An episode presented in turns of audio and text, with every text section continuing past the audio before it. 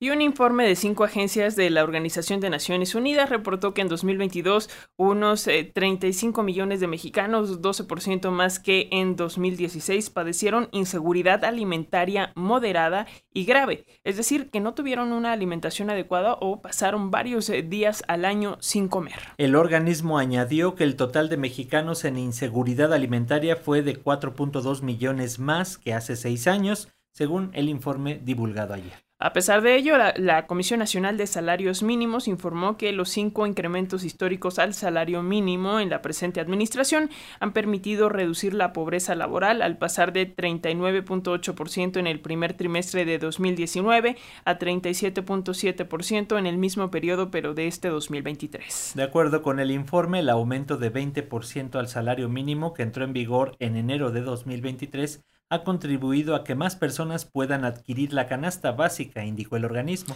Y en ese mismo sentido, la Organización para la Cooperación y el Desarrollo Económicos confirmó que eh, México es el país en el que más eh, valor se recuperó en cuanto al salario mínimo entre los 38 miembros de la OCDE entre el cierre de 2020 y mayo de 2023. Pero para analizar estos informes de la OCDE y el INEGI sobre la recuperación del salario, hacemos contacto con el doctor Manuel Fuentes Muñiz, él es experto en política laboral académico de la Universidad Autónoma Metropolitana, Unidad Azcapotzalco. Doctor, bienvenido, como siempre un gusto escucharte. Sí, buenos días. Este, realmente pues es un tema realmente de, muchas aristas y que me parece que es importante analizarlos. Comúnmente los estudios que se llevan al respecto no consideran eh, un enorme manto de trabajadores que no son cubiertos por la formalidad, por la seguridad social, eh, cerca de 35 millones de trabajadores que son informales, que no tienen contrato de trabajo, pues no aparecen en las estadísticas. Y lo que habrá que llamar también la atención es la baja sindicación que tenemos en nuestro país. Si de los 21 millones de trabajadores que están afiliados el Seguro Social, aproximadamente un 10% de ellos tienen una, una sindicación auténtica, es decir, que puede estar solicitando revisiones de contrato cada año, están realizando cada dos años revisiones contractuales. Ese número de dos millones de trabajadores es, uno de los elementos importantes que habrá que estar analizando en toda esta temática en principio. Eh, lo, que quisiera eh, comentar es este, el, tema del incremento del salario mínimo general, como se está diciendo, y el incremento de los eh, salarios contractuales que no van a la misma forma. Mientras el salario mínimo general alcanzó un 20%, los salarios contractuales eh, apenas han alcanzado un 7%, un 8% en promedio. Pero los que no tienen un contrato colectivo de trabajo llegan a alcanzar un 3%, 4% que no está en los niveles correspondientes. Entonces me parece que son estos los factores de principio que habría que analizarse y que finalmente las estadísticas, aún incluso internacionales que escuchamos, no, no están considerando en estos alimentos.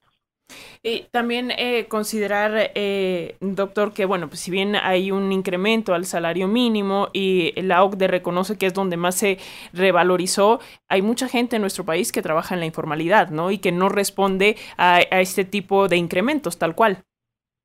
Sí, en efecto, incluso dentro de los centros de trabajo formales, vamos a llamar, donde hay trabajadores que tienen eh,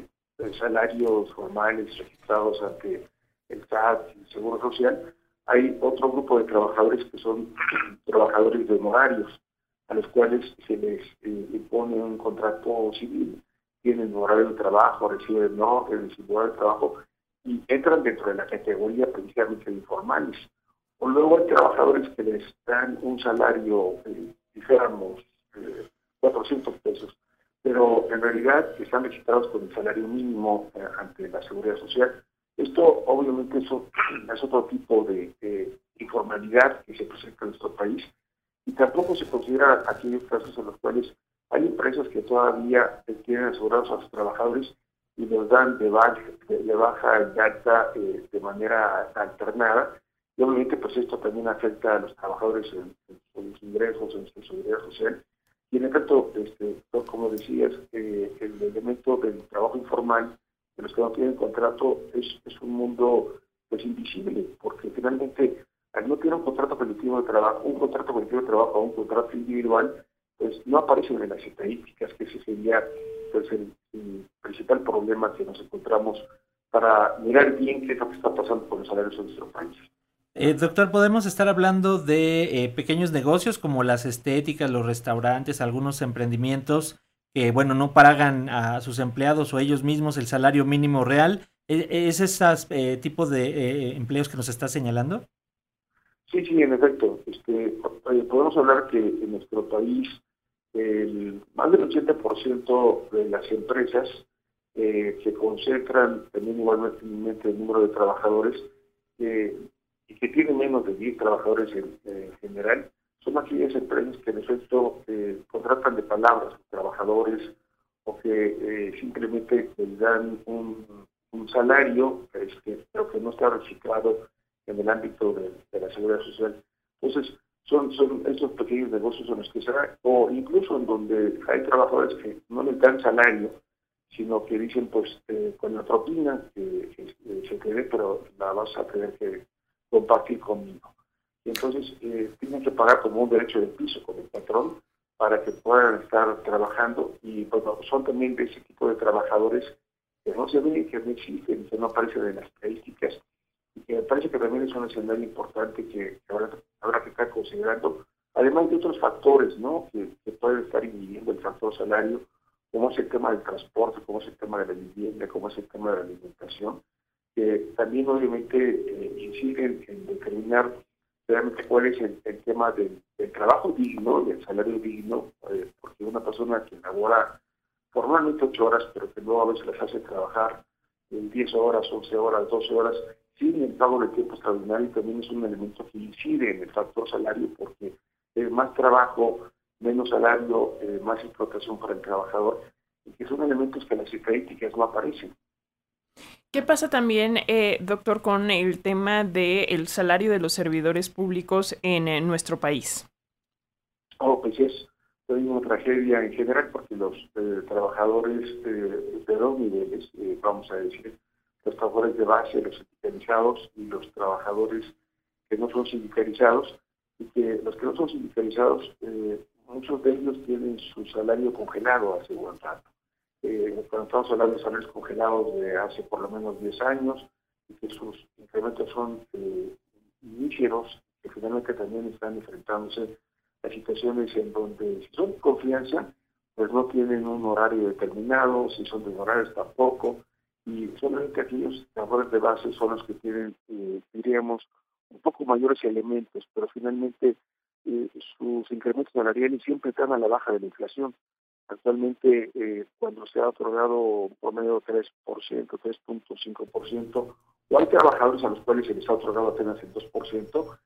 no refleja el impulso de la política que hace el gobierno hacia afuera, que hacia dentro es un elemento de, de compresión de, compresión de, los salarios y que obviamente ahí las, los elementos también son complicados, trabajadores eventuales o que no tienen dígito sindical y que por tanto no tienen prestaciones. Entonces, eh, eh, y obviamente las políticas en, los,